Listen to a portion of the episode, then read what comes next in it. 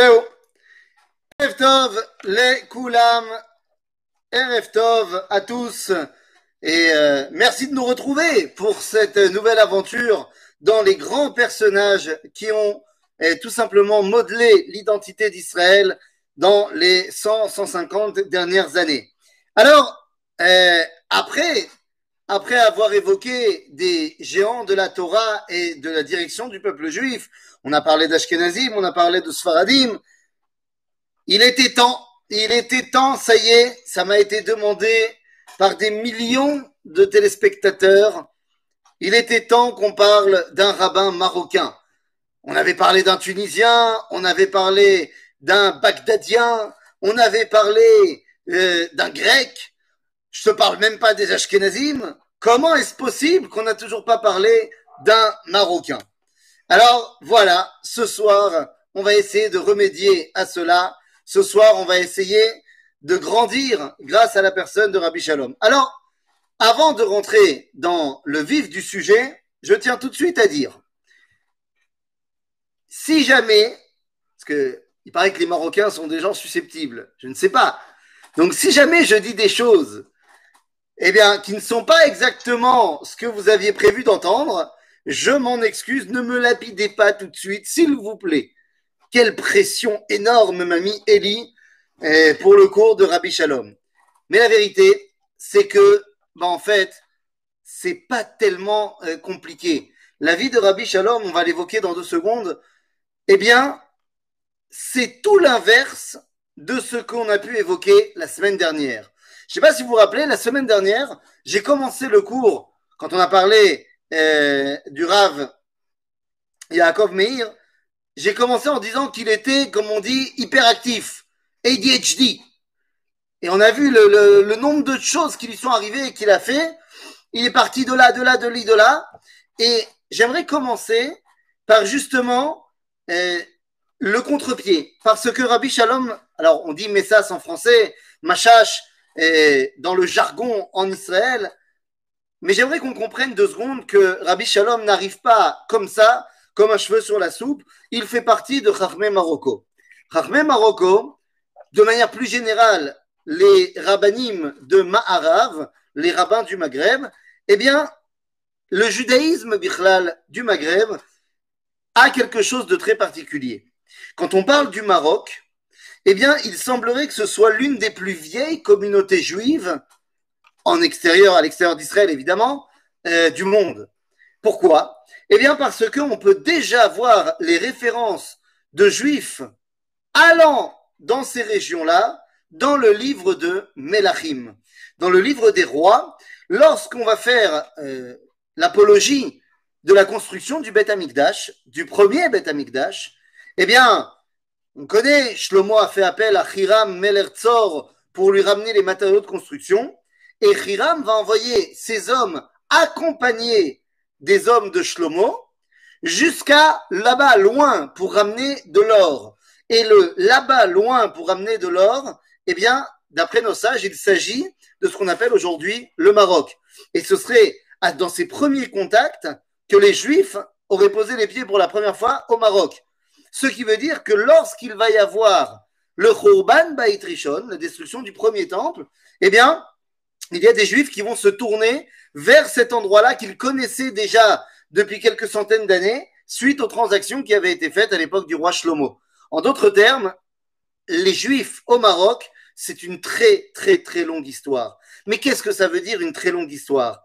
Qui dit une longue histoire dit évidemment des coutumes, et ça on y reviendra, mais ce qui m'intéresse dans un premier temps, c'est le fait qu'il y a, et ça ça va être une constante chez Chachmé Marocco, on va retrouver ça également chez les Algériens, chez les Tunisiens, mais encore une fois, on parle de Chachmé Marocco de manière générale parce que c'est là-bas qu'ils étaient le mieux installés et qu'ils étaient le plus nombreux, eh bien les amis, il y a une qualité qu'on va retrouver chez Rabbi Shalom, une qualité qu'on peut retrouver comme étant un fil conducteur chez tous les Chachmé Maharav, à savoir, on va le dire en hébreu, Yishuv Adat.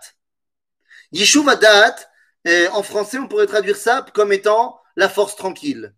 C'est-à-dire, ce sont des rabbinim, ils sont posés, ça ne les empêche pas d'être extrêmement euh, harifim, mais ils savent très très bien dans quel chemin ils avancent.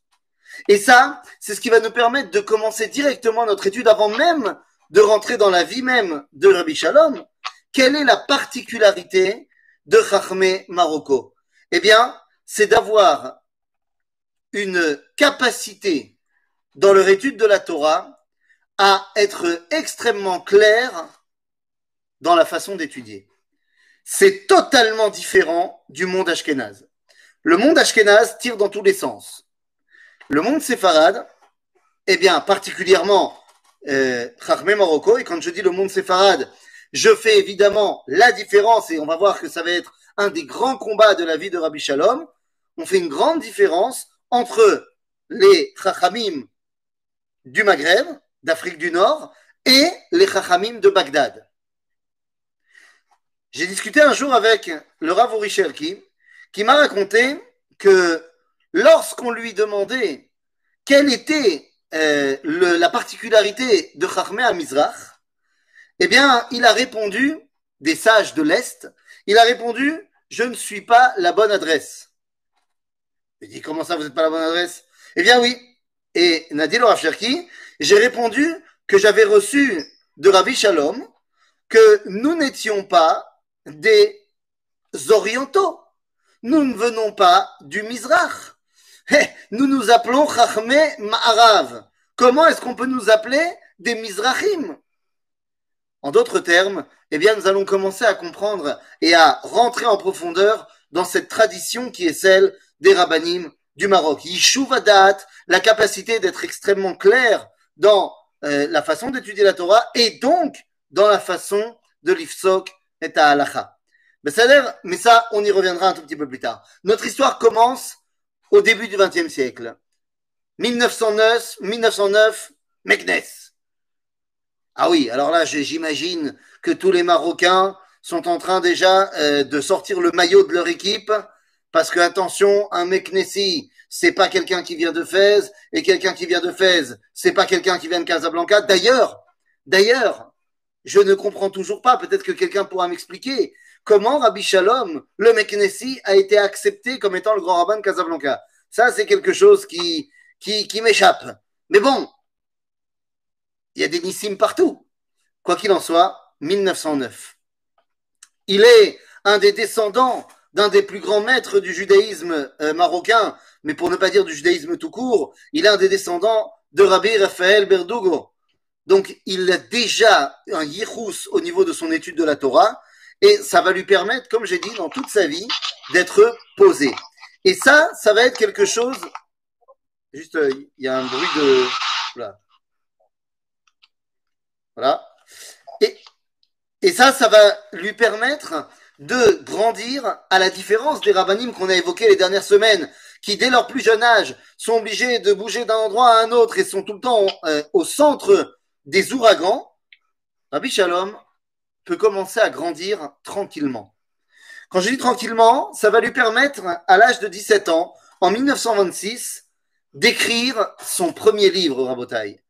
En 1926, il écrit son premier ouvrage, c'est, euh, on va dire, c'est un, un Kitsur Ilchot Isur Ve'eter, enfin Kitsur, pas tellement Kitsur quand même, mais euh, un, livre de halacha euh, sur Ilchot Isur Ve'eter, il s'appelle Mizrach Shamesh. Mizrach Shamesh, Shalom, Mashash.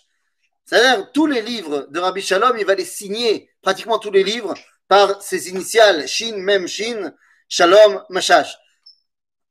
Donc, 17 ans, être capable déjà de pondre un commentaire de la halakha, c'est évidemment pas donné à tout le monde. Mais très très rapidement, on se rend compte, pas seulement de sa grandeur dans l'étude de la Torah, mais, et ça va être ça qui va nous intéresser pendant tout le long de notre étude, sa capacité à être manhig, il y a trois sortes de rabbins. Il y a des rabbins qui ont énormément de connaissances, mais qui ne se sentent bien que entourés de livres. Et ce sont des rabbins qui ont écrit des dizaines et des dizaines d'ouvrages, et leur Torah ben, se traverse euh, par leurs livres. Il y a des rabbins qui sont des orateurs hors pair, qui sont des gens qui savent très bien transmettre, ce sont des darshanim, et il y a des rabbins qui sont des manigim, des dirigeants qui vont faire que les gens ont envie d'être à côté de la personne.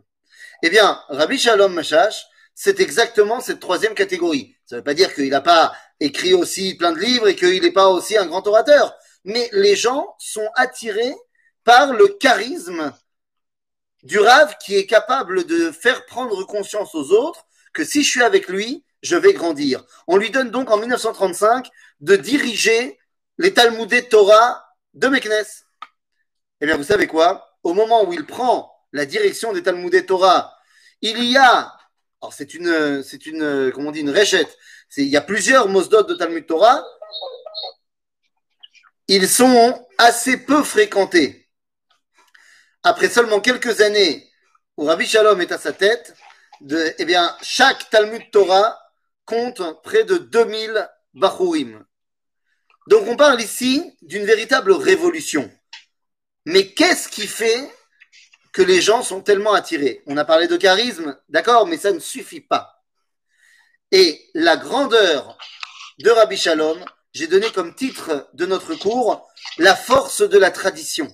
La grandeur de Rabbi Shalom c'est non seulement de se référer à la tradition qu'il a reçue de ses pères, mais une capacité, et ça aussi, c'est quelque chose qu'on va retrouver chez Chachmé Maharav, la capacité de dire des choses extrêmement profondes, extrêmement compliquées, avec un langage d'une simplicité incroyable. La capacité de transmettre un enseignement de qualité sans, j'allais dire, se la jouer.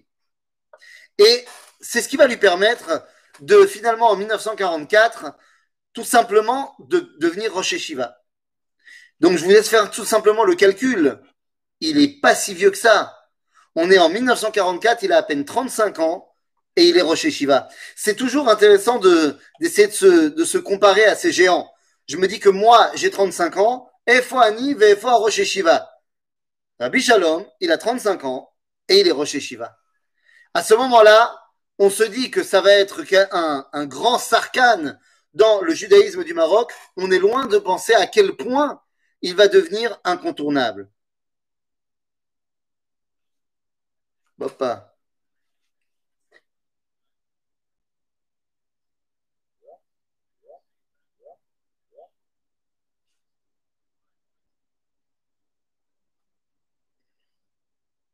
Attendez, il y a un bug sur l'autre euh, enregistrement.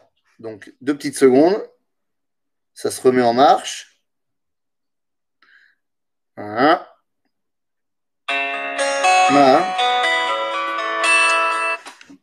Oui, tu m'as déconnecté. Depuis trois minutes? Bah attends, je reviens.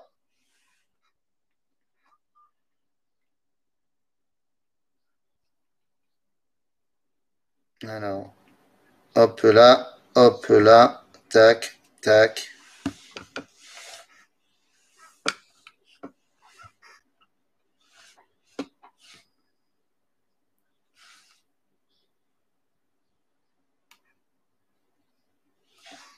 Allô, allô?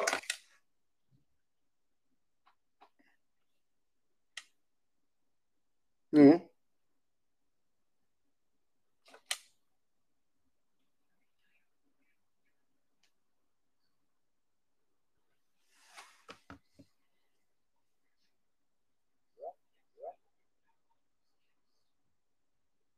Les inconvénients du direct. Deux petites secondes, ça se remet en marche. Petite seconde. Hop là.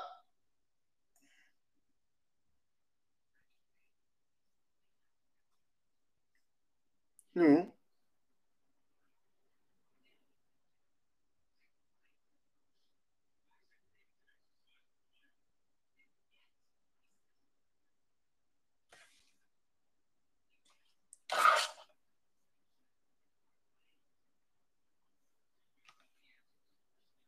OK.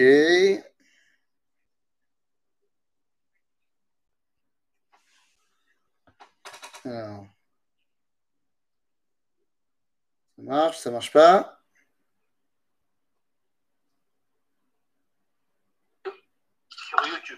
Est-ce qu'on m'entend? Euh, c'est une YouTube, ça marche très bien. Hein. Est-ce qu'on m'entend? Est-ce qu'on m'entend?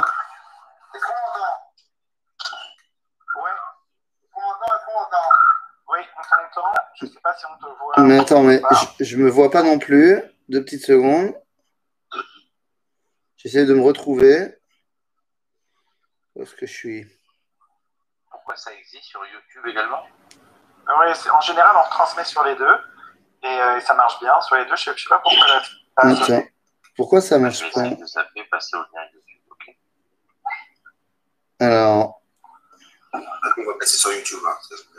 Pourquoi, pourquoi est-ce que je me vois pas J'ai envoyé le lien, le lien YouTube à tout le monde. Il n'était pas ça marche, ça marche pas sur YouTube si, peux, si je peux me permettre. Ça marche Je vais quand même garder le Jitsi pour ceux qui n'ont pas le lien. Mais est-ce que le Rav s'est rejoint à nous bah, Je suis là, moi je vous entends. Il y a un problème. Alors, une seconde.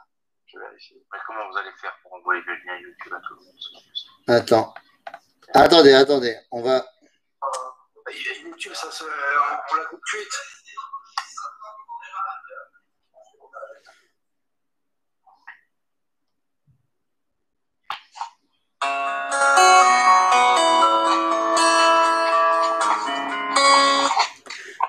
Ouais, moi je vous entends, mais vous m'entendez pas en fait. Allô, allô?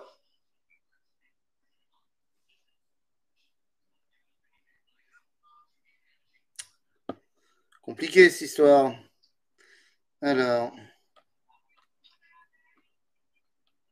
Qu'est-ce que c'est que ça?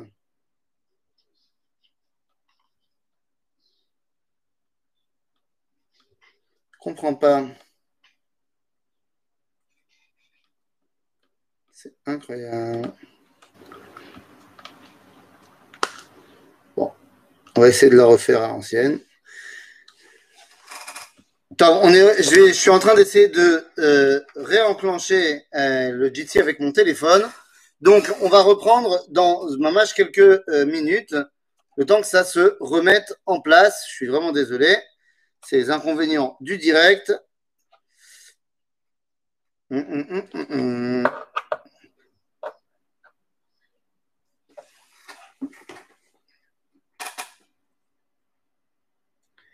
oui, oui, bah, j'essaye de remettre. J'attends de toute façon, mais j'essaye de remettre en marche aussi l'autre lien pour que ceux qui ne puissent pas se mettre sur YouTube puissent quand même se connecter. Donc, on va essayer de voir si ça remarche.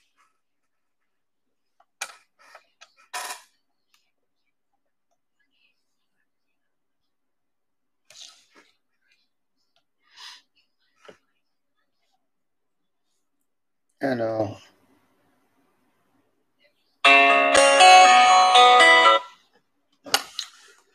Oui, mon ami. Ouais, ouais, j'essaye là juste de me reconnecter quand même sur le, sur le Jitsi, sinon on, rebascule, enfin on continue sur YouTube. J'essaye, j'essaye deux secondes, je sais pas pourquoi, je vous entends mais vous m'entendez pas. Ah, attends, moi je, ouais, ouais, moi je vous entends. Ah, attends, je réessaye dans deux secondes.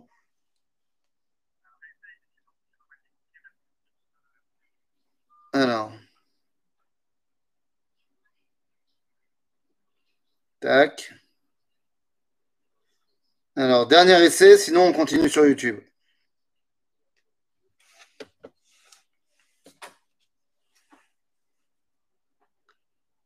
Alors.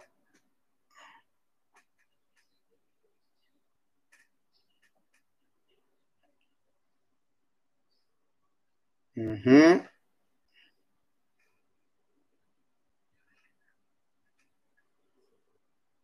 Alors, est-ce que ça va réussir à se connecter?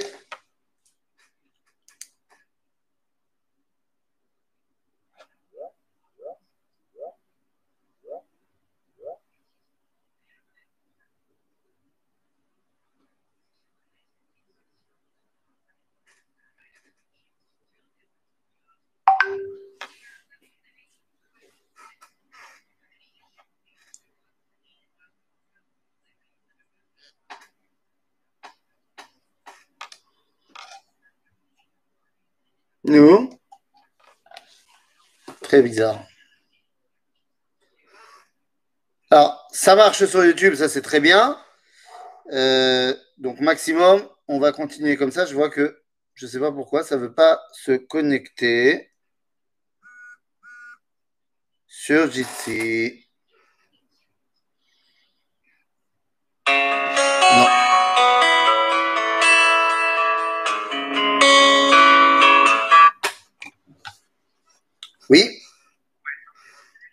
Bon, je continue. Très bien. Ça marche. Ok.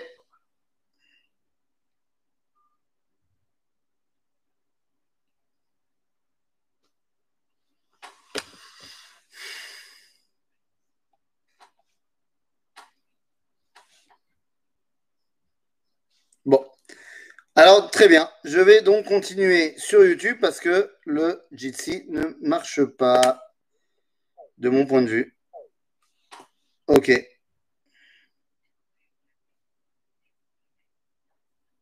Top. Non, mais Chané. Alors, on va continuer sur YouTube euh, en espérant que tout le monde arrivera à se connecter. Donc, alors, je ne sais pas exactement où est-ce qu'on s'est euh, est-ce quitté.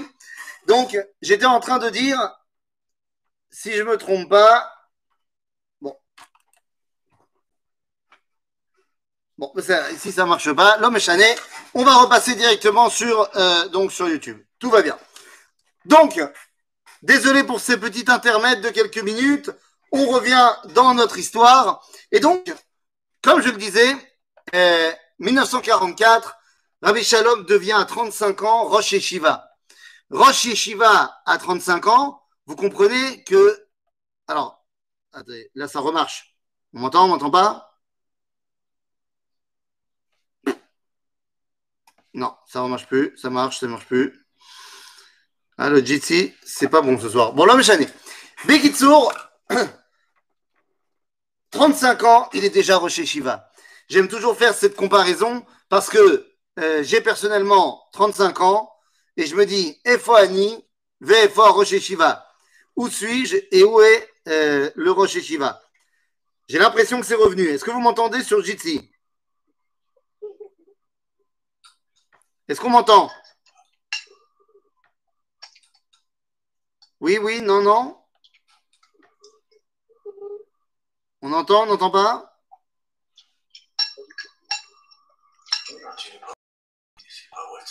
Est-ce qu'on m'entend ici ou pas? Non? Top, Je ne sais pas. Je ne sais pas si on ici, mais bon, l'homme est chané. Donc, allez, on repart. Donc, en 1949, le Rav Arashi de Casablanca. Il a à peine 40 ans et il devient le grand rabbin de Casablanca, qui à l'époque, il faut bien comprendre, est contre de la vie juive du Maroc. Là, on est obligé de montrer quelle est la grande différence entre Chachmé Marocco et finalement tous les autres rabbins du monde, mis à part les États-Unis. Mis à part les États-Unis, qui eux aussi vont être à l'extérieur de tout ça, mais quand on parle des rabbins d'Europe, les rabbins euh, de l'Est, même quand on parle Bagdad, de l'empire donc euh, de, de, de l'Est, si on veut, eh bien, les seuls, les seuls véritablement qui vont traverser la période de la Shoah sans, eh sans être non seulement inquiétés, mais en plus sans être complètement chamboulés dans leur monde de la Torah, eh bien, ce sont les rabbins du Maroc. Et donc, c'est quelque chose qui nous paraît très bizarre quand on parle des autres rabbinim qu'on a évoqués, se dire qu'il y a une évolution, on va dire constante et sans aucune interruption entre les années 35, 1935, où il devient le chef des Talmud et Torah à Meknes, 44, il devient Rocher Shiva, 49, il est le Rabbarachi de Casablanca, on a vraiment l'impression que ben, finalement, euh, rien n'a dérangé la progression. Et ça va être ça aussi qui va donner cette qualité de cet enseignement. Parce que dans les rabbinim d'Europe de l'Est, dans les rabbinim d'Europe centrale, et même dans les rabbinim qui étaient en Algérie et en Tunisie, eh bien, on a connu la Shoah. Et donc, comme on a connu la Shoah, eh bien, la vision du monde de l'après-Shoah n'est plus la même. Les rabbins du Maroc ont une continuité, une continuité dans l'enseignement qui les rattache à leurs origines, à leurs racines, et qui peut continuer à transmettre. C'est ce fameux Yishuv Vadat que j'ai évoqué tout à l'heure.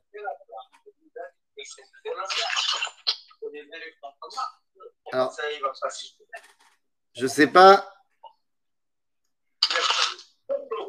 Top. Elie, je sais pas si tu m'entends sur Jitsi ou pas, c'est assez perturbant. Si, si, si, par contre, si tout le monde peut se mettre en mute, parce que. Euh, ah, on me réentend On entendre le rap sinon. Oui, on te voit là. Là, tu es revenu. Bon, très bien. Est-ce que, est que, tout le monde peut se mettre en mute? Merci. En, en ok, très bien. Alors, et c'est en fait à ce moment-là que les choses sérieuses vont commencer pour Rabbi Shalom. En 1955, il devient. Clara, tu m'attends? Tu m'entends? Clara. Alors. En 1955, Rabbi Shalom devient le Rav Arashi du Maroc, le grand rabbin du Maroc. Et c'est à ce moment-là, eh bien, que les choses sérieuses vont commencer. Parce que c'est à ce moment-là que d'abord, il va écrire une grande partie de ses ouvrages. Une grande partie des livres de Halacha vont être écrits pendant ces 20 années où il est le grand rabbin du Maroc. Il se fait connaître comme étant l'un des dirigeants spirituels du monde juif de manière générale. Et il faut comprendre de quoi on parle. Il faut comprendre de quoi on parle. On est dans une génération, le début du XXe siècle, eh bien, tous les regards juifs sont tournés vers l'Europe de l'Est. Ils n'ont Dieu que pour l'Europe de l'Est, les, euh, les juifs. C'est-à-dire que, en quantité, c'est évident que la majorité des juifs, elle est là-bas. Et donc, dans le monde de la Torah, eh bien, on a l'impression que tous les rabbins, ils sont là-bas. On a l'impression que tous les rabbins, ils sont là-bas, alors qu'en vérité, eh bien, c'est absolument pas le cas. Le, la deuxième moitié du XXe siècle va commencer avec une prise de position énorme de la part de Rabbi Shalom Machash qui vient nous dire le judaïsme du Maroc n'est absolument pas à la traîne et il y a une Torah resplendissante ici et on n'a pas l'intention de la mettre de côté. Il est donc devenu, en deux secondes, j'allais dire, il est devenu du statut de manhig, on a dit, charismatique, celui que les gens ont envie de suivre, au statut de Talmid Racham reconnu dans tout le monde juif. Et c'est ce qui va permettre à la, on va dire, la partie, la partie la plus importante, la partie la plus importante de son œuvre, eh bien, de se mettre en place. La partie la plus importante de son œuvre va commencer en 1975. En 1975, il est invité. Il est invité par un homme qui lui dit On a besoin de toi.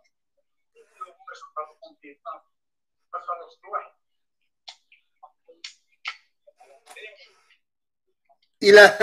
Bon, ça, ne ça marche vraiment pas euh, l'autre côté, mais bon, l'homme est gêné. En 1975, il est invité par un homme qui lui dit On a besoin de toi. Il faut savoir que, tout d'abord, eh bien, il est extrêmement, euh, extrêmement flatté. Parce que on lui, quand même, on vient même lui faire parvenir un message comme quoi on aimerait bien, s'il te plaît, Kvodarav, que tu quittes le Maroc pour venir en Eretz Israël, t'installer à Haïfa et devenir le Rav Arashi de Haïfa, le grand rabbin de Haïfa. Finalement, le grand rabbin de, de Haïfa, ça va pas tomber très loin, puisque au final, c'est un autre membre de la famille Machash qui va devenir le grand rabbin de Haïfa, puisque ce sera le Rabbi Yosef Messas. Rabbi Yosef Messas qui deviendra le grand rabbin de Haïfa. Mais en 1975, on propose le poste à Rabbi Shalom. Il va demander l'avis du Rabbi de Lubavitch.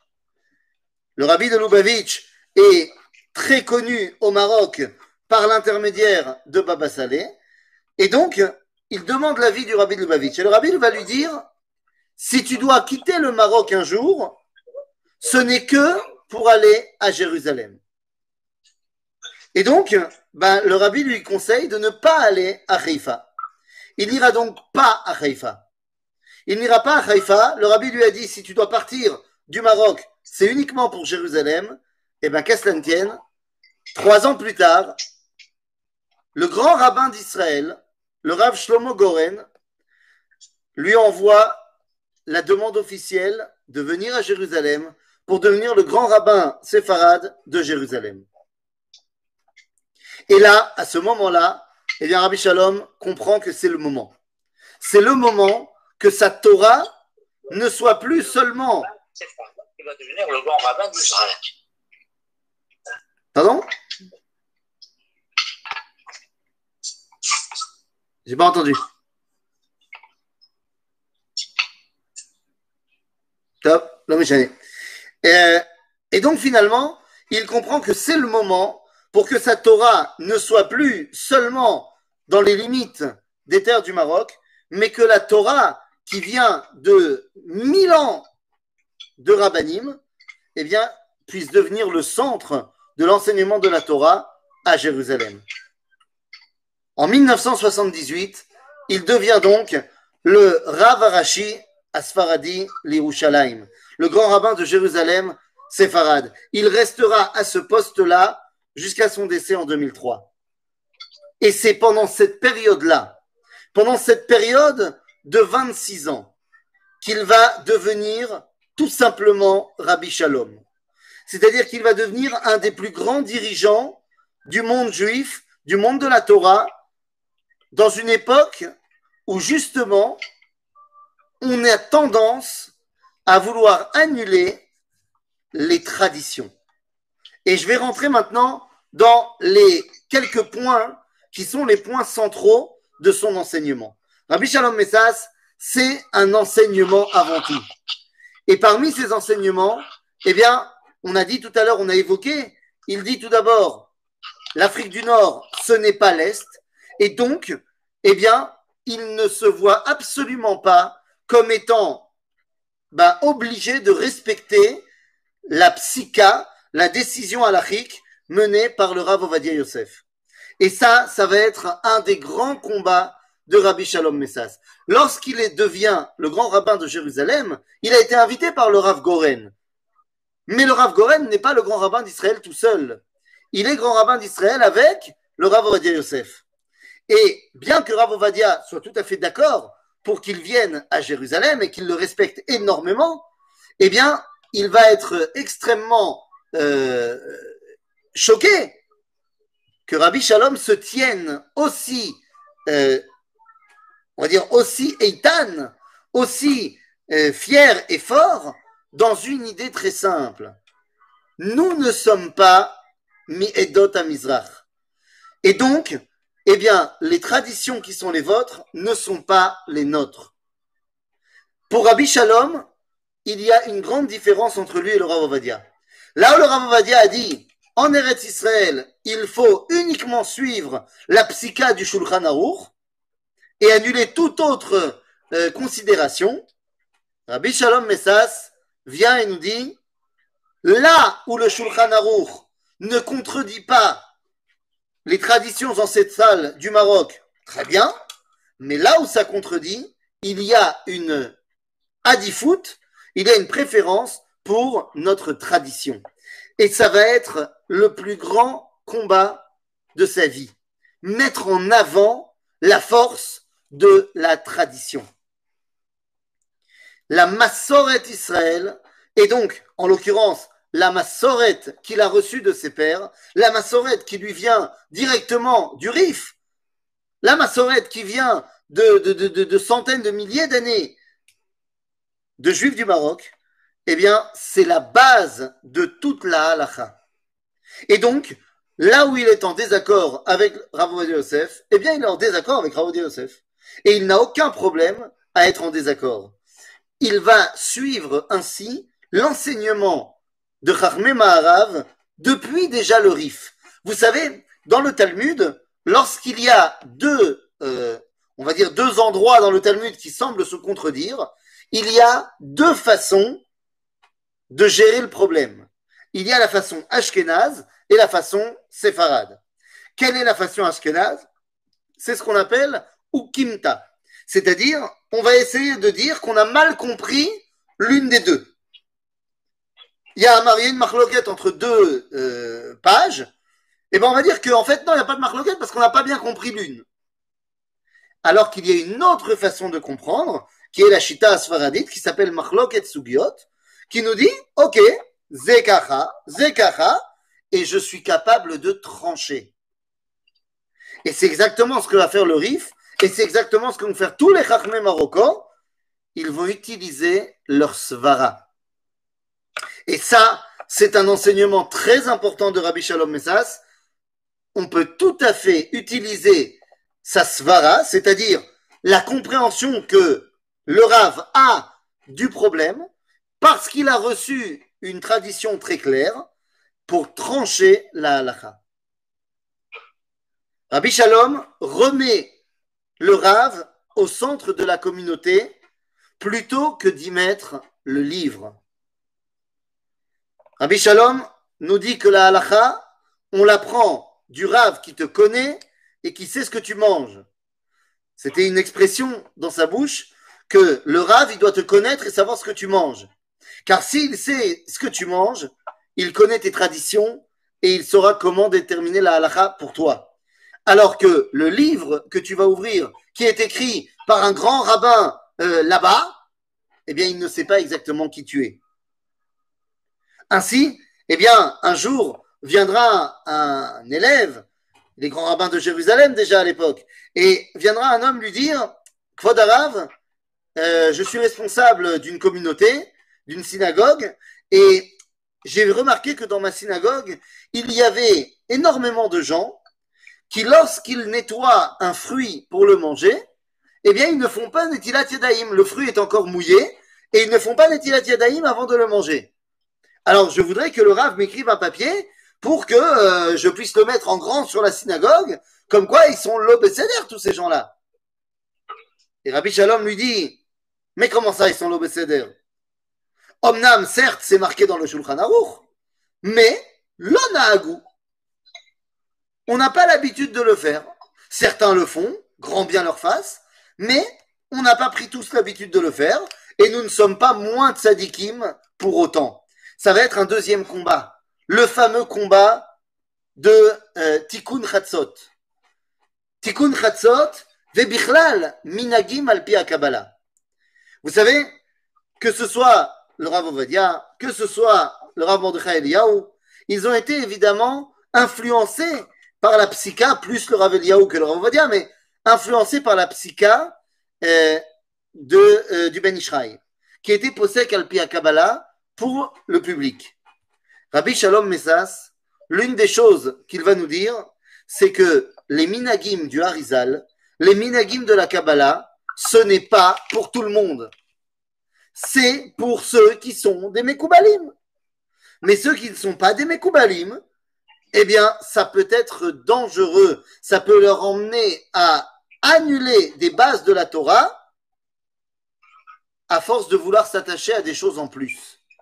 Et il sortira avec une, une grande, un grand Mahamar euh, en 2001, si je ne me trompe pas, deux ans avant son décès, un grand Mahamar dans lequel il explique qu'il y a des gens qui annulent les slichot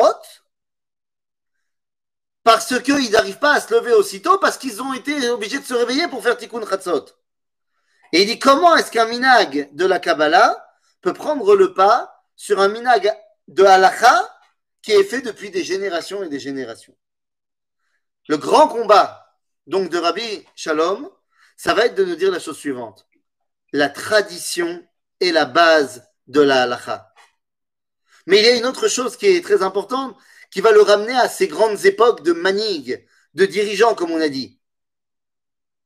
Il n'existe pas dans la tradition d'Afrique du Nord de séparation entre dati et riloni, entre religieux et pas religieux. Dans le monde ashkénaze, il y a une séparation, j'ai envie de dire, presque obligatoire entre ce type de juif, ce type de juif et ce type de juif. Dans le monde ashkénaze, eh bien, malheureusement, on a vu se développer des juifs qui ne pensent qu'ils ne sont absolument pas reliés à la synagogue.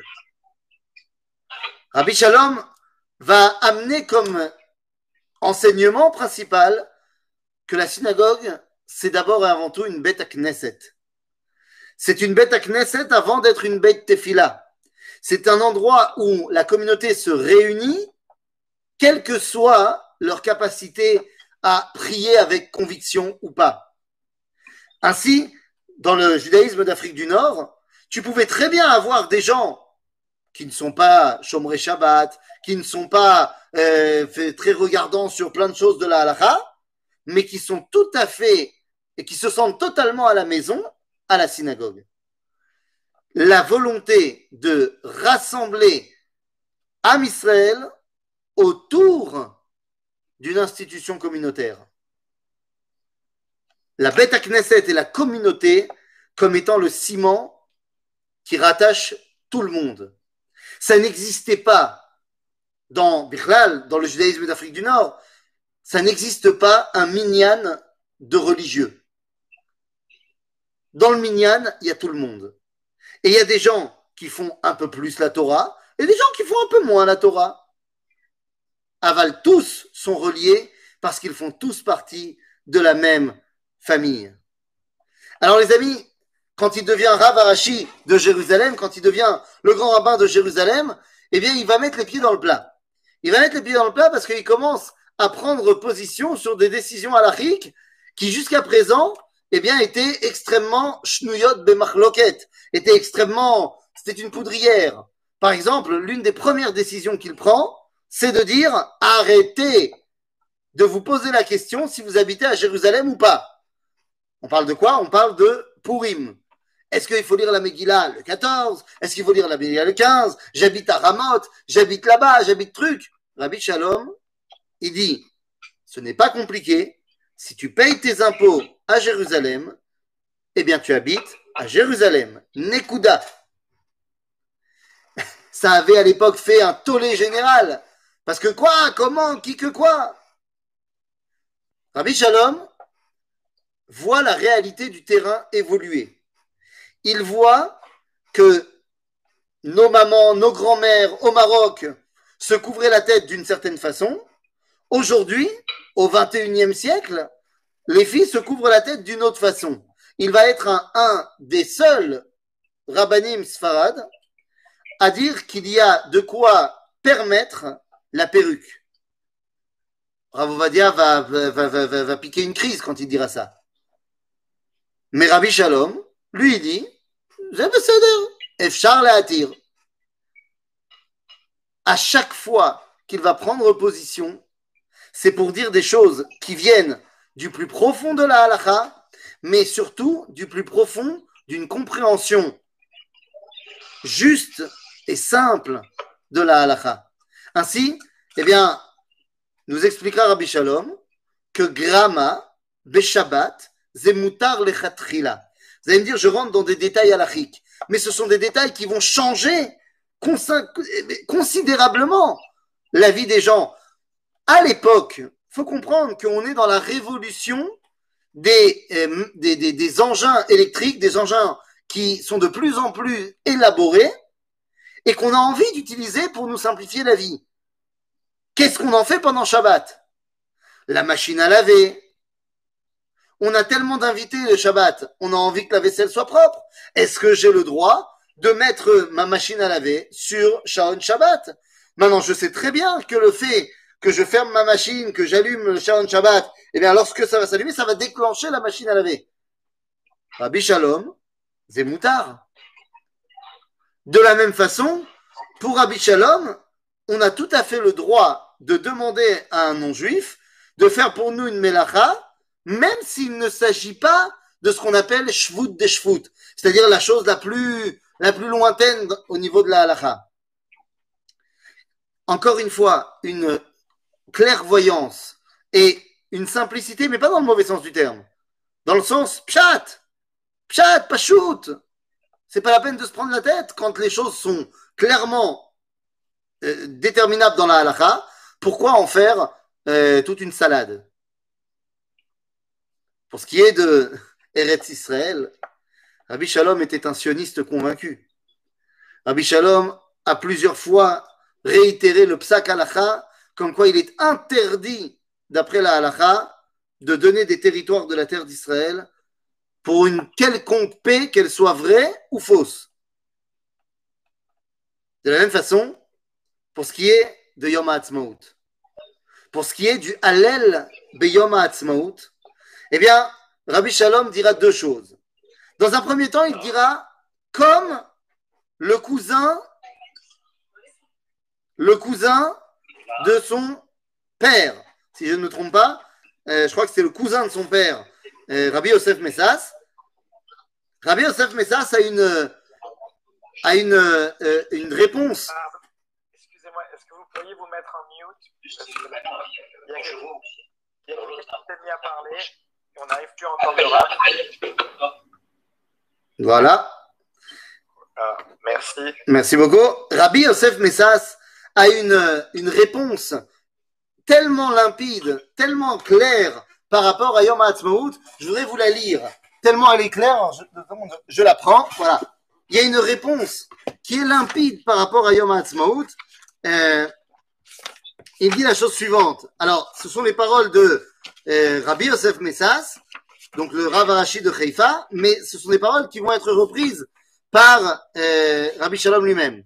Alors vous inquiétez pas, voilà, la, caméra, elle va se, elle va refaire le point dans deux secondes. Vous inquiétez pas, ça va revenir. Ça c'est normal, je me suis levé, elle n'a pas compris. Alors, je reprends la tchouva de Rabbi Yosef Messas, Iné, voilà. Hop là. Voilà la question qui a été posée par un, un jeune juif marocain de savoir est-ce qu'il devait à Yom HaAtzmaut, eh bien, dire le Hallel, faire la bracha, que faire? Eh bien, la réponse est donnée ici. En lecha lesarser da'atra be'inyanim elu. En français, ne te prends pas la tête avec, toutes ces considérations. Ça veut se remettre bien, s'il vous plaît. Allez, tu as le droit de te remettre bien, tout ira bien. Bekitsour, il dit ne te prends pas la tête avec toutes ces considérations. Ata Sfaradi Chared. Tu es un séfarade qui craint Dieu. Assez macha nachnu osim. Fais ce que nous faisons toujours. Osim oto yom tov. Be'alel gamur be'oda lemelech hakavod baruch hu nous faisons de ce jour un Yom Tov avec Halel, Bracha, tout ce que tu veux.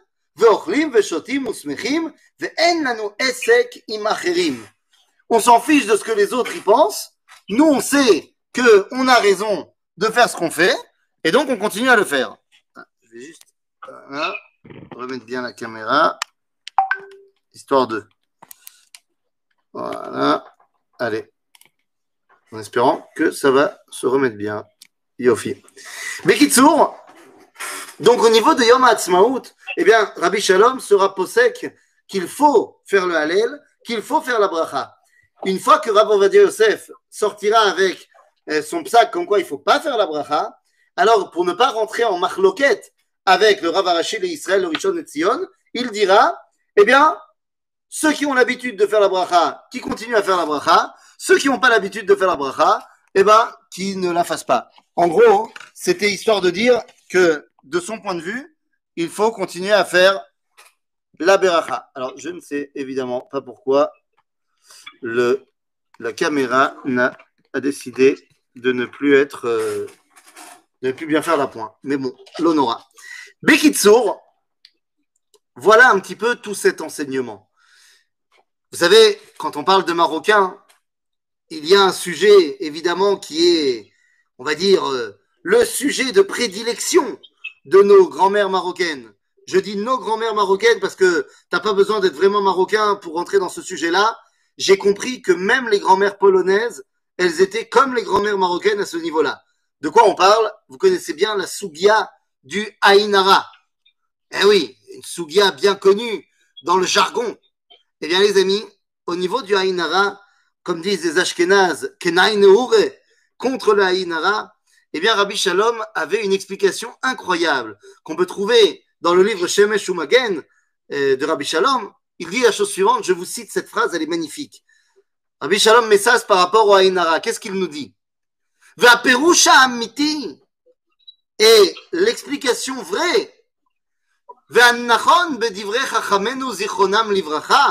parce que nos sages nous disent dans le Talmud, je cite, Tishim ve'teisha metim be'ainara ve'echad mitat adam. 99% meurent de Ainara et 1% meurent de l'homme. On a l'habitude de penser que, comment les gens ont l'habitude de le comprendre, c'est de dire que ben, y a 99 qui se font tuer par le Ainara que les autres ont mis sur eux. Dit Rabbi Shalom,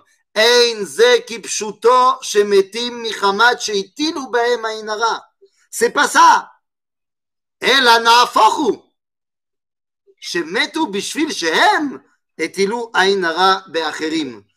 C'est les gens qui ont mis la Ainara sur les autres. C'est eux qui sont condamnables.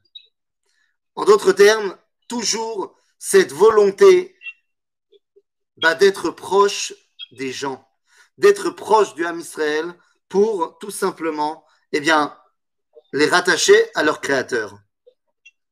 J'ai dit tout à l'heure que Rabbi Shalom disait Dis-moi ce que tu manges, je pourrais donc te donner la halakha.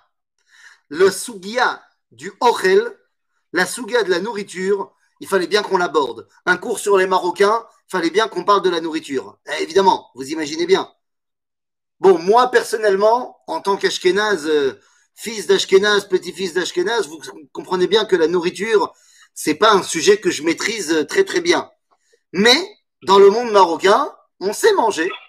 Encore aujourd'hui, ma fille m'a dit, ma copine, est marocaine. Eh ben, tu vois, au moins chez elle, j'étais chez elle aujourd'hui eh ben, tu ouvres euh, les placards, il y a à manger. Chez nous, tu ouvres les placards, tu ouvres les placards. Et donc, effectivement, c'est une vraie sougia, la sougia du Ochel. Mais attendez, ce n'est pas simplement une question culinaire, c'est quelque chose de très, très, très profond. Car pour Rabbi Shalom Messas, la tradition passe par l'étude, passe par la psycha, mais passe également par les odeurs, par les goûts. Tu peux retrouver un juif tout simplement par une odeur qui va le ramener à la maison. Tu peux lui faire se rattacher à son identité parce qu'il va réentendre les pioutimes qu'il a entendus quand il était tout jeune. Ne pas, jamais, ne pas, euh, euh, comment dire, euh, les alzels dans ce a, qui a créé en moi ma relation avec le peuple juif quand j'étais tout petit. Il y a quelques années, je n'ai pas eu la chance de connaître Rabbi Shalom. Il est parti en 2003 et c'est l'année où moi je suis arrivé en Israël. Mais j'ai pu le rencontrer au travers de ses élèves. j'habite à, Katamon, pas loin de Baka, et souvent il y a des cours d'un de ses grands élèves, le Rav Abergel, et donc on a l'occasion de le rencontrer au travers de ses élèves. Il y a quelques années, bah, ma fille maintenant elle est en Kita Zain, donc euh, elle est en, comment on dit en français, elle est en Kita Zain, c'est quoi? C'est euh, cinquième. Je me rappelle que lorsqu'elle est en Kita Bet ou Gimel, Machoukaze, je ne me rappelle plus exactement, Oubet ou Gimel. Elle rentre à la maison un jour et elle me dit Papa, tu te rends pas compte de ce qui s'est passé? Je dis Non, qu'est-ce qui s'est passé? Il dit Bah, on était en cours et la Mora, la prof, elle nous a enseigné les lois de Shabbat. Je dis Ok, très bien, les lois de Shabbat. Et alors, qu'est-ce que vous avez appris? Eh bien, on a appris euh, qu'il fallait quand on allume les bougies de Shabbat, eh bien, qu'il fallait d'abord allumer les bougies et ensuite faire la bracha. Alors je lui ai dit, bah, c'est comme maman elle fait. C'est comme ça que les Ashkenazim y font. C'est comme ça que le Réma nous dit de faire. À ce moment-là, elle me dit, oui, mais tu ne sais pas quoi? Il y a une fille dans la classe, Sarah, Ola Hadasha de France, marocaine de son état, qui à ce moment-là lève la main et dit à la Mora Mora, euh, la Mora en l'occurrence avait un prénom, enfin un nom de famille qui se terminait en Vitch. Donc vous avez compris qu'elle venait pas du Maroc. Et elle me dit, à la Mora, Mora, moi chez nous à la maison, on fait pas comme ça. Opa. Oui? Mais c'est pas possible. T'as trop de gens sur ton GT, c'est pour ça. Hein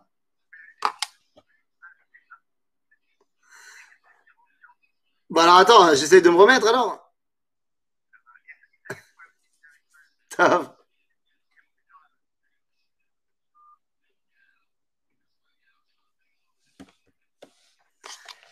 Il y a trop de gens sur euh, le Jitsi, l'autre, et donc, eh bien, ils me laissent pas rentrer. Alors, c'est très intelligent tout ça.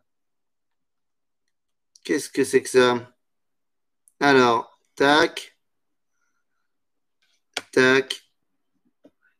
Oh, J'étais en pleine histoire en plus. Quelle pression. Alors, est-ce que ça va marcher? Ah, Je vais mon nom maintenant. C'est fou ça.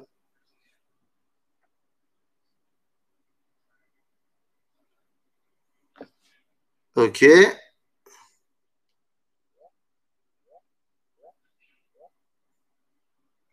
Est-ce qu'ils vont m'accepter dans le cours que je suis censé donner? C'est intéressant ça. Je sais pas. Bon, en tout cas, je continue dans mon histoire, les amis. Et donc, elle dit, maman, euh, ma maman, elle fait pas comme ça. Chez nous, à la maison, on fait autrement. Chez nous, on fait d'abord la bracha et ensuite, eh bien, on euh, allume les bougies. Et à ce moment-là, la prof, qui, encore une fois, je le dis, avait un nom qui se terminait en Vitch, qui avait dû étudier vite fait euh, la Mishnah Brura, elle dit, sans honte, à cette jeune fille de, de je sais pas, elle devait avoir euh, 8 ans, 9 ans. Elle dit, ben, faut dire à ta maman qu'elle transgresse la halakha et, et que c'est une transgression de Shabbat. Ma fille, elle me raconte ça. Et au moment où ma fille me raconte ça, les amis, voilà, j'ai l'impression que je suis revenu là aussi. Ma fille me raconte ça. À ce moment-là, j'ai envoyé un, mail à la directrice de l'école. Je lui ai dit que je demandais urgemment le lendemain de parler avec la prof. Parce que ce qui s'est passé, c'est intolérable.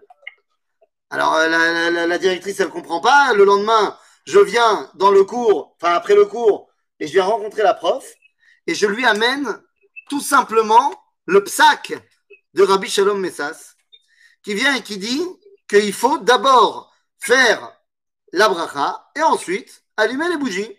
Et je lui dis, mais vous comprenez que vous, vous êtes ashkénaze, madame, et vous enseignez peut-être que vous l'avez appris, mais ça ne va pas du tout. Dans votre classe, vous avez des jeunes filles comme ma fille qui sont ashkénazes et donc qui entendent ce que vous dites et ça ne les dérange pas.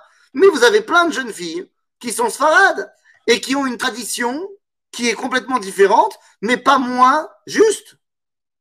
Et donc vous n'avez pas le droit. Elle me dit, mais, et là, là, je veuillez m'excuser, hein, mais elle me dit, la prof, mais c'est qui Rabbi Shalom Messas? Je lui ai répondu, bah, ce n'est rien d'autre que le grand rabbin de Jérusalem. Ah bon? Eh ben oui. Abotai, Rabbi Shalom Messas, c'était donc un manig, Talmid Racham, et extrêmement attaché à la tradition. Car c'est de la tradition que tu puises ton, ta relation avec Akadosh Baruch. Voilà quel va être son enseignement et son héritage. Le fait de me rattacher à la Torah, à Dieu, par le prisme de mon père, de mon grand-père, de mon arrière-grand-père, de toutes les chansons, piyutim, tout ce que j'ai reçu, me permet d'avoir une relation saine, une relation avec Yishuvadat, avec mon Créateur.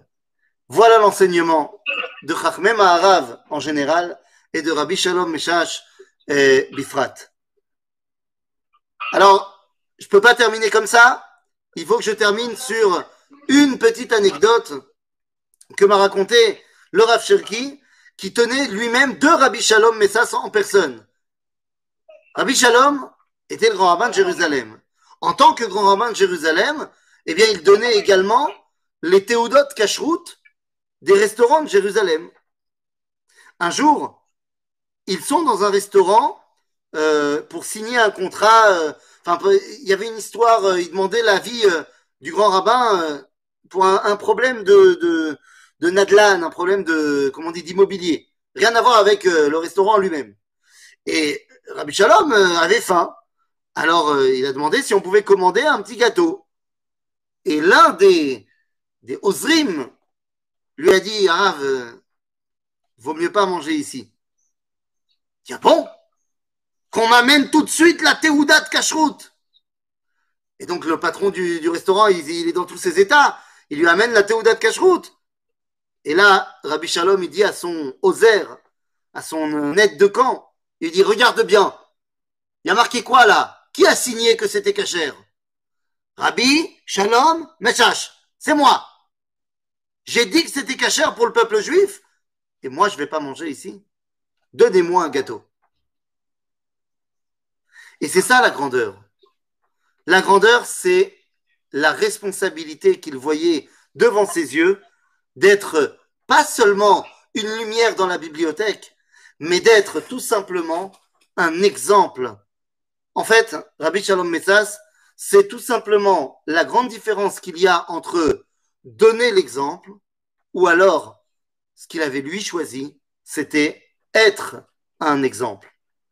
Voilà, je pense qu'on a fait le tour.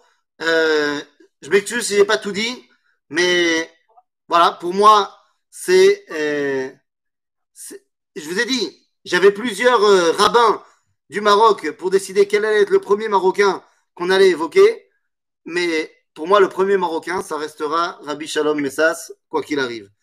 Donc, Chazak ou Baruch, à tout le monde. Désolé pour les problèmes techniques. Je pense que le Jitsi de n'a jamais tenu parce qu'il n'a jamais été aussi, euh, aussi bondé.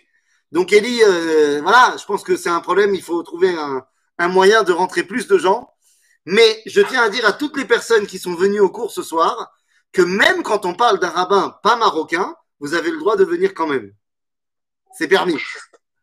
Merci beaucoup. Est-ce que le cours est enregistré, s'il vous plaît? Oui, vous pouvez le retrouver donc sur YouTube. On vous enverra le lien. Merci beaucoup. Voilà. Et euh, je voulais remercier le Fison de, relever euh, toutes les semaines ce, défi, euh, de, parler d'une des figures qui a, construit, qui a modelé euh, notre peuple. Et,